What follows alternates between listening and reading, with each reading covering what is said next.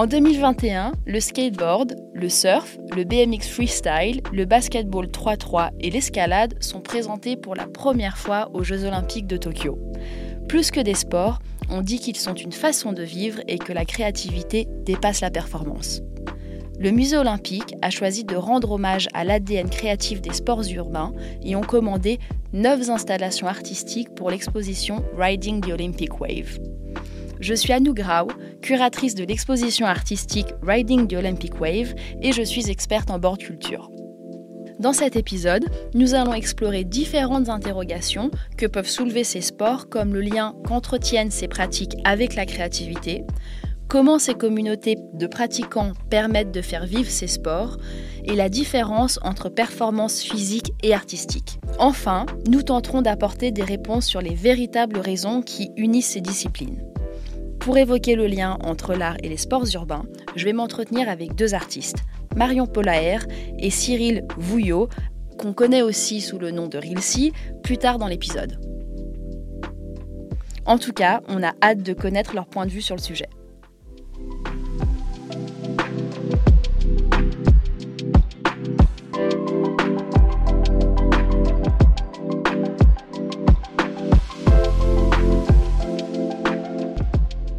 La croisée des Jeux, la série qui rapproche sport et culture en explorant l'influence des Jeux olympiques sur vous, sur nous, sur nos imaginaires et dans la société, réalisée par le Musée olympique.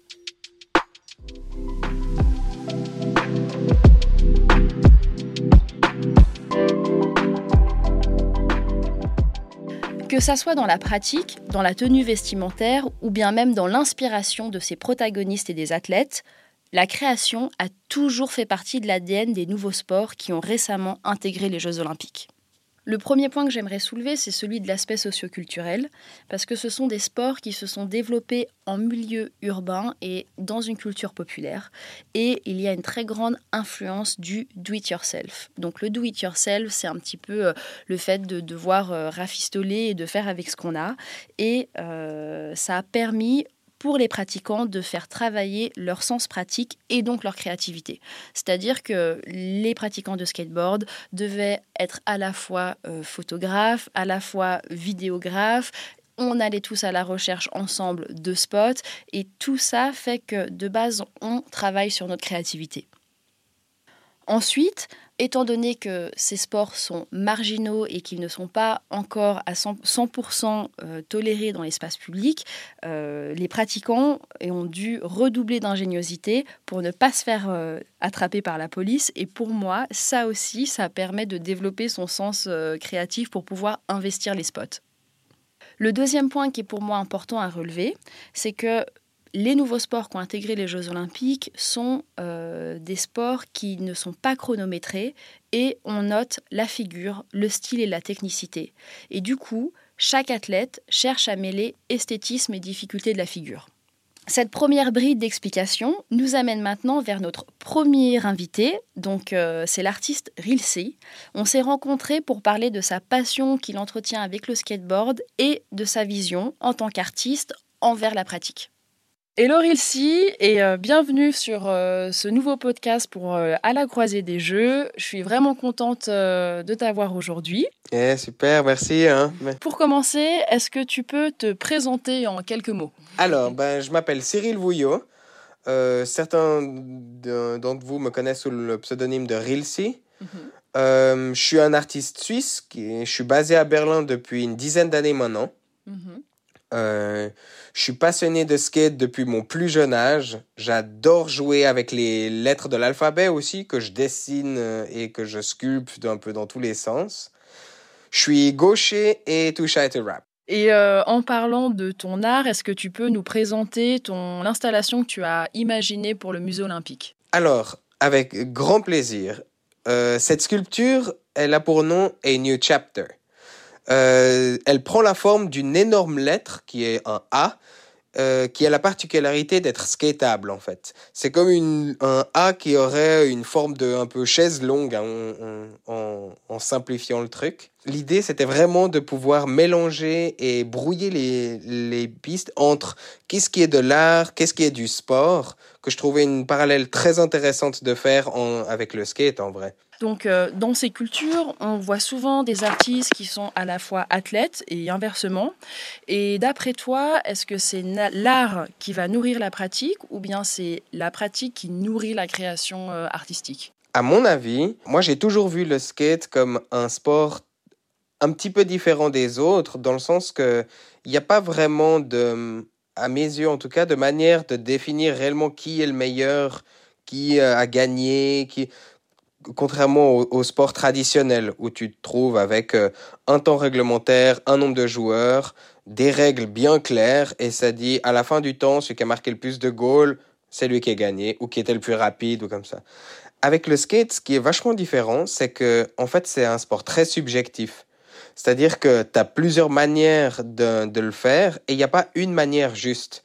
Et ça, je pense que c'est quelque chose avec laquelle on peut aisément euh, tracer une parallèle avec le milieu de l'art, dans lequel il n'y a pas non plus un meilleur artiste qu'un autre.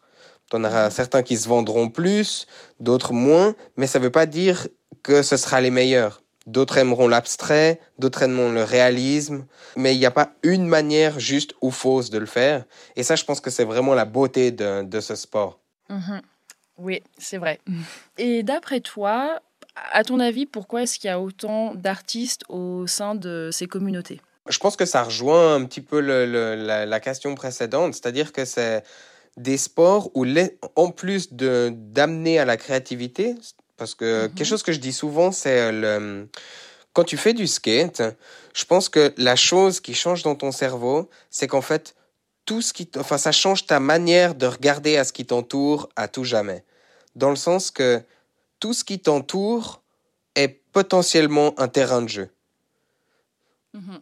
Où la plupart des gens verraient des obstacles, les gens qui font du skate ou qui ont fait du skate voient des possibilités.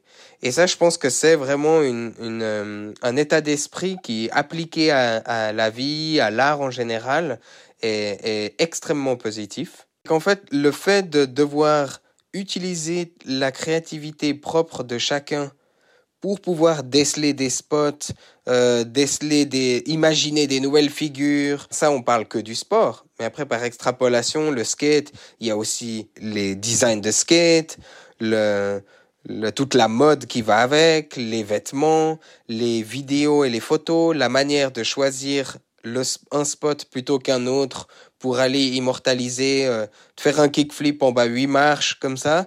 Tu choisiras tel spot, tu peut-être même choisiras tes habits pour que tu ressortes en contraste assez bien sur la photo. Euh, il y a tellement de facteurs esthétiques qui rentrent en jeu, plus que juste la performance physique, que je pense que c'est ça qui attire beaucoup de créatifs dans ce sport.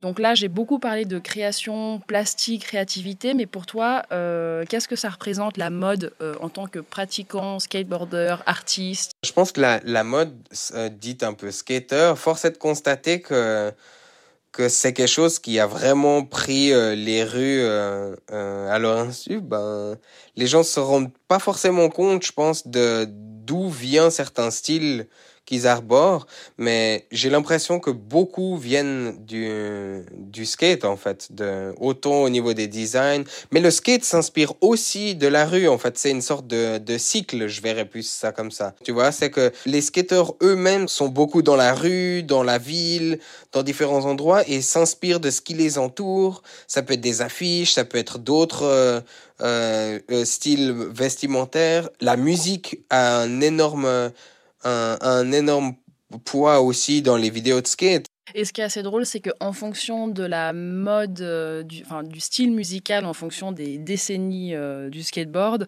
les skateboarders étaient habillés en fonction. Quand euh, dans les années 2000, 2010, bon, il y a encore, mais le gros hip-hop, ben, tout le monde était en baggy. après et avant, il y a eu la mode vachement grunge et tout, et c'était le retour au slim. Et là, on revient dans le côté très droit, années 90, même jogging sans citer de marque, donc les jogging et les choses comme ça, sur la européenne en tout cas. Et puis bah avec les années, maintenant on voit ça s'est encore plus éclaté dans tous les sens, ce que je trouve fantastique. Mais tu as souvent en fait ce côté identitaire et d'appartenance à un groupe auquel tu penses ressembler ou, ou, en tout cas appartenir. Et ça aura une influence sur ton style de skate aussi. C'est ça qui est ouf quoi. Les trucs, en tout cas, peut-être maintenant ça s'est un peu plus mélangé, mais je vois à l'époque tu avais vraiment le côté euh, hip-hop, c'était clairement technique, les les crews plus rock and roll. Euh, c'était euh, des énormes gaps, euh, les gars qui, qui, se prenaient des boîtes. T'avais vraiment le, les styles de skate qui sont directement liés au, à la musique et au, au, style vestimentaire. Et je trouve ça assez beau en vrai. J'ai ouais. aussi l'impression que il y a aussi, comme tu dis, il y avait différentes, il y avait des choses très marquées, mais maintenant c'est quand même l'univers du skate est beaucoup plus universel. Il puise à la fois euh, du hip-hop, du grunge, de l'électrode, et du coup, bah, dans les années qui viennent, ça va être de plus en plus euh, mélangé. Ah, et ça, c'est fantastique. Mais tu sais, je pense que c'est un peu comme n'importe quelle culture euh, qui est relativement nouvelle. Il faut un certain temps pour un peu pour à la, les premières générations pour établir ce qui est entre guillemets les bases pour ensuite euh, que les générations qui suivent se permettent de les éclater et de se les réapproprier. Ça se voit dans le hip-hop, par exemple, que j'ai l'impression que pendant euh, les, les 20 premières années du hip-hop, ben, c'était très, il y avait une manière juste et une manière fausse de faire du hip-hop. Et qu'à un moment, les, tous ces codes ont été compris par euh, la masse. Et du coup d'autres gens se sont permis de se réapproprier ces codes et de les, de les faire à leur manière. Et du coup la diversité qu'on retrouve dans le, dans le rap c'est quelque chose qu'on retrouve aussi beaucoup dans le skate. Et depuis quelques années euh, je vois une blindée de, de filles qui font du skate qui skate tellement bien et qui des groupes de meufs qui ont trop la motive et tout. Et ça je trouve vraiment fantastique tu vois. Je, je moi j'ai une petite fille et je rêve je souhaite juste à ma fille de pouvoir vivre des moments comme moi j'ai vécu en skate et de voir des groupes de filles maintenant qui qui euh, qui cruisent dans la rue et qui se marrent trop et tout. Je lui souhaite de pouvoir vivre des moments comme ça vraiment.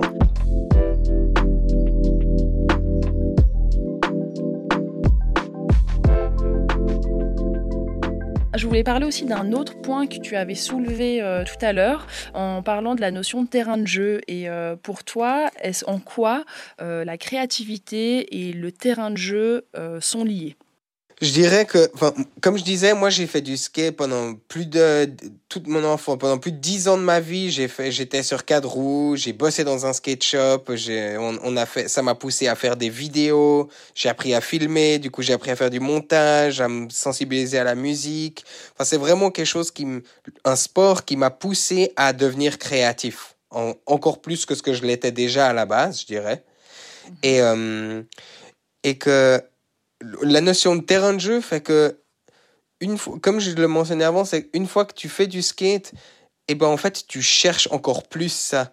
Ça se retrouve aussi dans le graffiti, tu vois. Dès que tu, tu te balades dans la rue, tu te, tu te contentes pas d'aller de point A à point B entre le A et le B, c'est là où toute la magie peut se passer. Tu peux découvrir un spot, un bon curb, un n'importe quoi qui peut euh, qui peut arriver. Comme dans le graffiti aussi, tu peux récupérer des spots, voir un, petit bout d'affiche déchiré qui t'inspire. C'est vraiment quelque chose qui, quand je dis terrain de jeu, c'est vraiment au sens large. C'est mhm. tu te balades dans la vie et la vie va t'inspirer si tu tu sais rester ouvert aux possibilités, je pense que tu peux avoir tellement d'inspiration de juste balader et, et regarder autour de toi. Ayant été skater pendant plus de 10 ans de ma vie, ben, j'ai dû drastiquement arrêter à cause d'une fracture brutale à la cheville. Et en fait, c'est vraiment le moment où ça a switché, où mon art a commencé à prendre l'ascendant sur le skate. Mm-hmm. Mais en fait, le skate ne m'a jamais quitté. Et même plus que ça, je dis, il, m'accompagne encore aujourd'hui je remonte sur les roues euh, récemment. J'ai toujours autant de plaisir. Mais en fait, la créativité et l'attention aux détails que le skate m'a enseigné durant toutes ces années, c'est quelque chose que j'ai en moi à tout jamais. Et que même quand je crée de l'art, ben, la sculpture que j'ai fait pour le musée olympique en est la preuve, c'est qu'en fait, le, il y a toujours cette notion de recherche, de terrain de jeu, de, de recherche de possibilités, de recherche d'esthétique, de recherche de repousser les limites. Et ça, je pense que autant dans l'art que dans le skate, c'est quelque chose qui est omniprésent réellement. Mhm. Quoi. Eh ben, merci beaucoup pour toutes ces réponses. Et c'est vraiment intéressant d'avoir ton point de vue là-dessus en tant que praticien, en tant qu'artiste. Ben, merci. c'est des sujets qui sont pas forcément toujours euh, abordés. Du coup, ouais, c'est chouette de pouvoir euh, d'avoir creusé ce, cet aspect-là.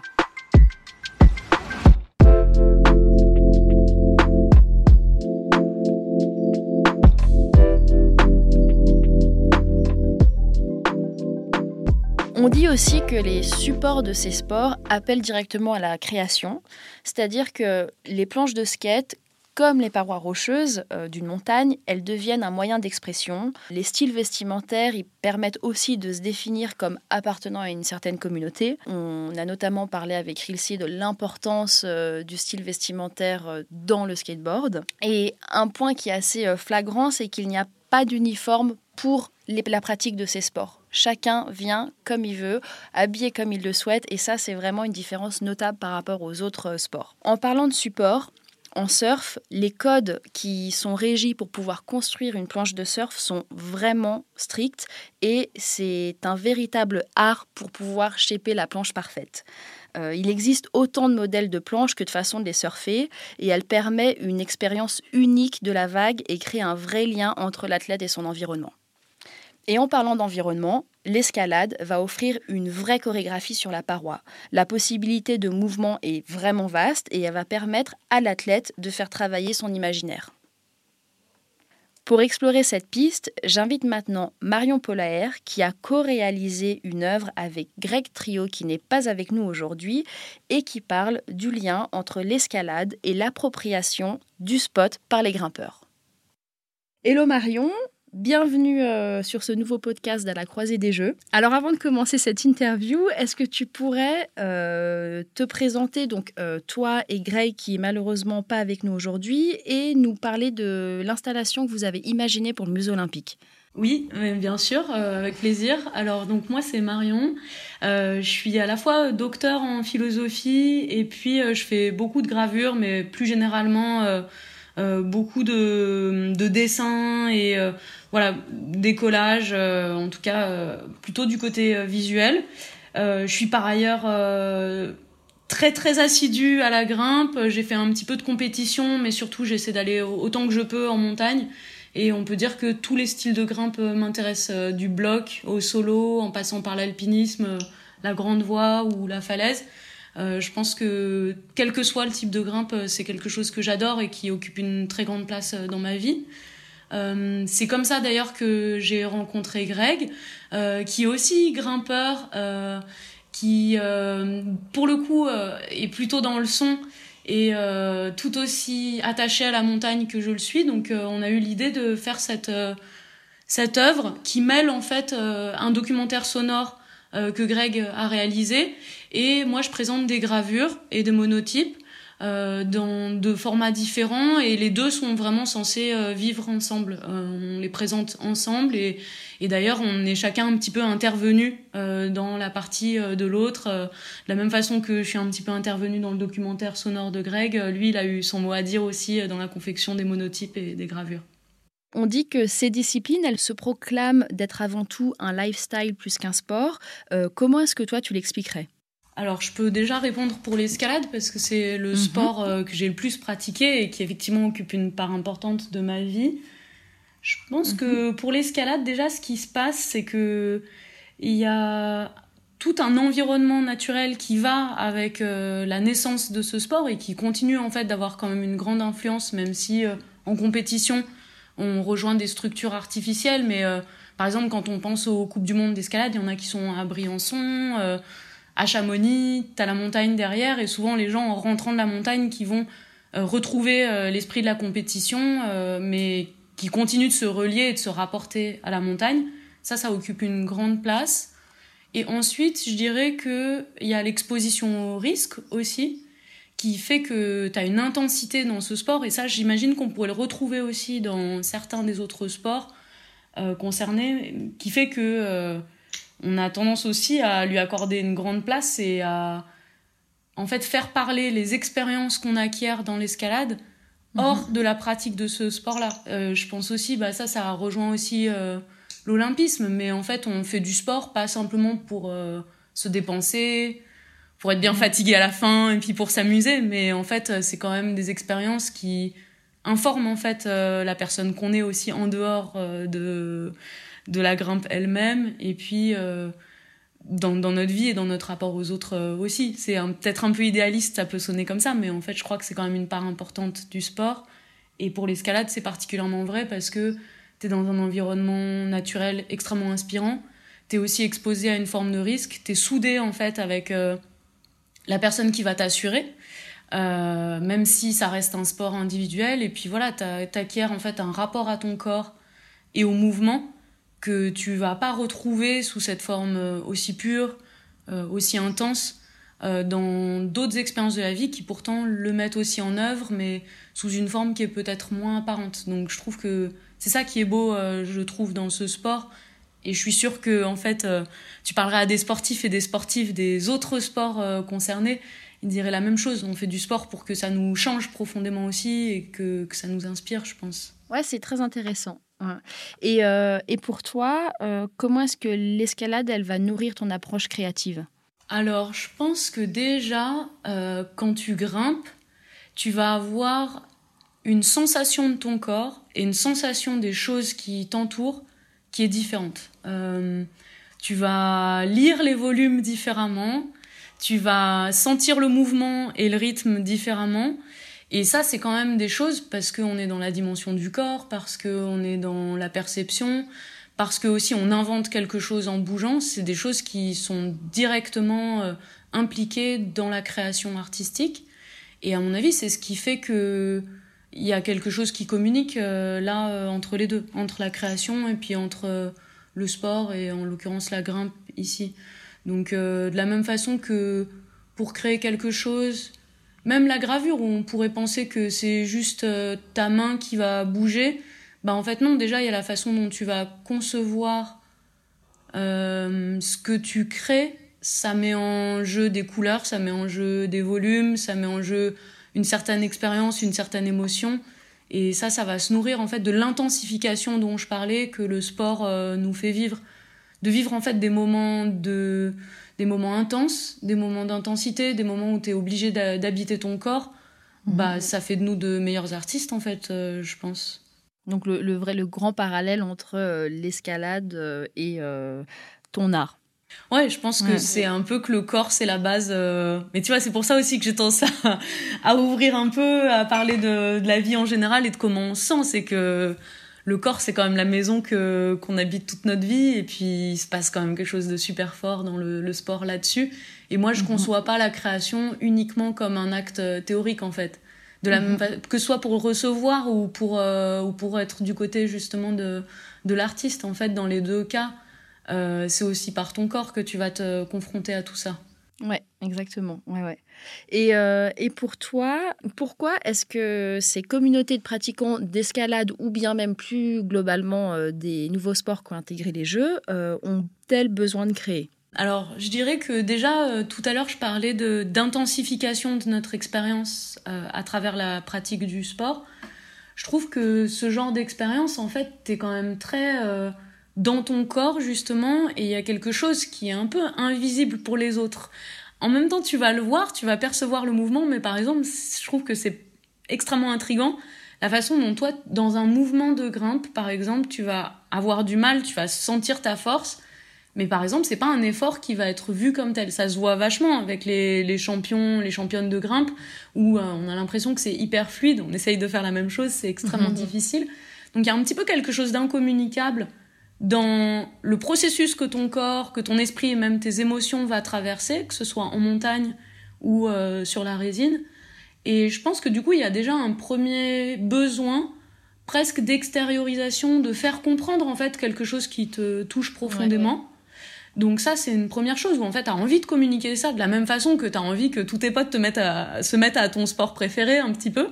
Euh, et là, tu as envie aussi de partager, de faire un petit peu comprendre euh, ce que ça te fait découvrir. Et après, je pense qu'il y a quelque chose, c'est hyper euh, visible pour le streetwear par exemple. je pense que c'est aussi des passions qui sont débordantes. Et en fait, on a un peu envie de mettre notre vie en conformité avec quelque chose qui a beaucoup d'importance pour nous. Donc, euh, de la même façon que, euh, je sais pas, moi par exemple, je vis à Paris. Les gens qui grimpent, euh, tu le vois quand même, des petits accessoires, euh, des tels pantalons de grimpe qui finit par euh, devenir presque un accessoire de mode ou des choses comme ça. Il y a aussi quelque chose de l'ordre du débordement. finalement, euh, tu vas pas seulement à la salle d'escalade, après ça prend une grande part de ta vie et quelque part euh, ça déborde aussi euh, de, ce point de vue-là. Et la création, c'est une façon de, de le faire, mais de façon plus consciente et intentionnelle, où euh, tu vas essayer de modaliser ça, de trouver en fait des ponts entre une pratique qui va être potentiellement un peu cloisonnée par rapport à d'autres segments de ta vie, différentes choses, et créer ces ponts-là, je trouve que la création, elle permet de le faire en fait. Tu vas utiliser d'autres moyens pour réinvestir l'expérience forte que le sport, euh, elle, te fait, elle, te fait, elle te fait vivre. Et euh, moi, je l'ai vu par exemple euh, pour cette exposition, quand on a créé avec Greg, c'était passionnant en fait de réinvestir les expériences qu'on avait en montagne, les expériences qu'on avait quand on grimpait en salle ou en général quand on grimpait, avec d'autres moyens que ceux de la grimpe. Tu continues de grimper avec d'autres moyens en fait que ceux du sport lui-même. C'est-à-dire que tu vas réfléchir à comment retrouver ce qui se passe dans ces expériences-là avec les moyens de la création, avec euh, une, un objet en fait euh, émotionnel ou avec les moyens de la réflexion aussi parce que tu vas réfléchir à, comment traduire ça en fait euh, de sorte à le partager. Et je trouve que c'est un peu comme essayer de d'emmener ton sport tout terrain sur euh, ouais sur d'autres terrains, c'est ça en fait, euh, de le retraduire aussi euh, avec d'autres moyens.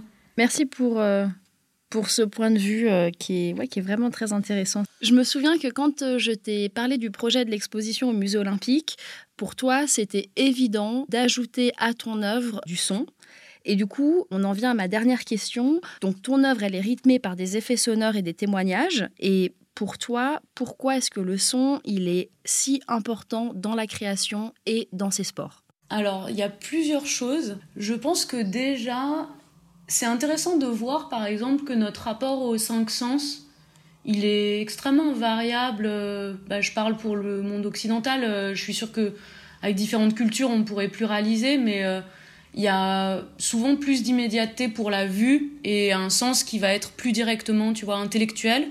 Et euh, ce que t'écoutes, je trouve que ça va plus directement, tu sais, la façon dont on peut avoir des frissons ou la façon dont euh, tel bruit euh, va pas tout de suite passer par le cerveau, mais plus directement investir ton corps. Je trouve que ça, ce serait une grande différence. On pourrait le trouver avec l'odeur, mais moi, c'est finalement une dimension que j'ai peut-être moins investie. Alors, c'est sûr que les odeurs de montagne, ça me rappelle directement la grimpe mais euh, je, je suis pas euh, suis pas une artiste d'odeur encore. Euh, peut-être qu'un jour ça viendra.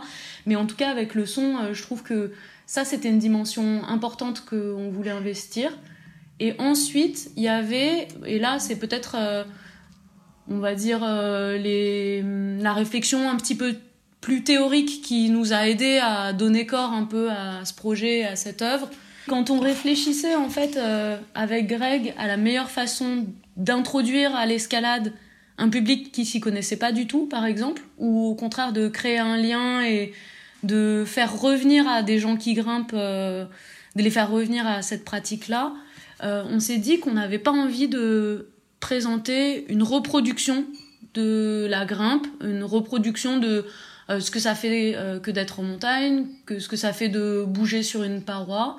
Et on s'est dit qu'on avait envie de déplacer un petit peu ça, de créer un petit peu un déséquilibre. En plus, le déséquilibre, c'est quand même quelque chose qui a une grande place euh, dans l'escalade.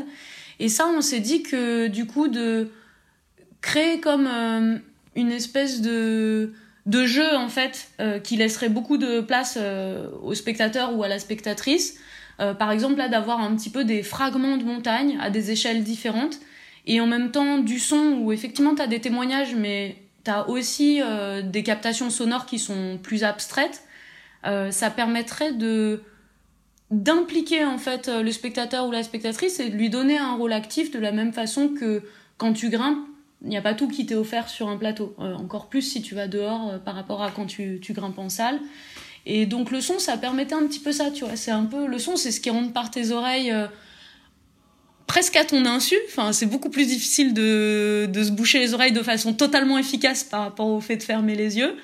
Mais en même temps, tu peux avoir ce mélange euh, de réflexion parce que par la parole, tu vas poser du discours, mais aussi de de toute cette dimension très réflexive, euh, qui passe par le son, qui passe presque par de la texture, tu vois, on se rapproche presque du toucher par moment. Euh, et donc ce mixte-là, ça nous permettait en fait d'opérer un peu ce décalage, euh, on se disait, de pas tout de suite rentrer dans, bah voilà, ça c'est une représentation de quelqu'un qui grimpe, ou ça c'est les paysages de fou que tu vois quand tu vas à la montagne, ou bah là c'est quelqu'un qui est en train de faire une perf de, de fou. voilà, on voulait un petit peu se décaler et puis essayer de faire rentrer dans l'activité, de faire rentrer dans la recherche en fait que, que la paroi elle exige de toi quand, quand tu vas grimper. Très bien, eh ben écoute, euh, merci beaucoup. C'est, j'ai pas grand chose à rajouter euh, vu que ce que tu dis c'est très perspicace et, et très intéressant. Donc euh, ouais, merci beaucoup. bah non, bah merci à toi franchement, et puis merci à nouveau pour tout, pas seulement pour le podcast. Enfin, c'était vraiment chouette comme expérience. Ouais, ouais, ouais. Et non, puis en plus, vraiment, je te dis, la partie du bas, maintenant, elle est toujours habitée, c'est génial. ouais, ouais. Et euh, non, c'est intéressant, mais j'aime beaucoup euh, l'approche que tu as par rapport à ça. Et, c'est vraiment intéressant d'avoir ton approche via l'escalade parce que vous êtes les seuls artistes qui parlent de l'escalade euh, dans l'exposition. Et il y a tellement de choses à dire. Et je trouve qu'il y a peu de personnes qui portent cette parole-là, même plus globalement. Donc je suis contente que pour le musée, tu t'aies pu présenter quelque chose parce que je pense que tu parles pour beaucoup de personnes au final. C'est chouette. Ben, moi aussi, ça me fait plaisir en tout cas.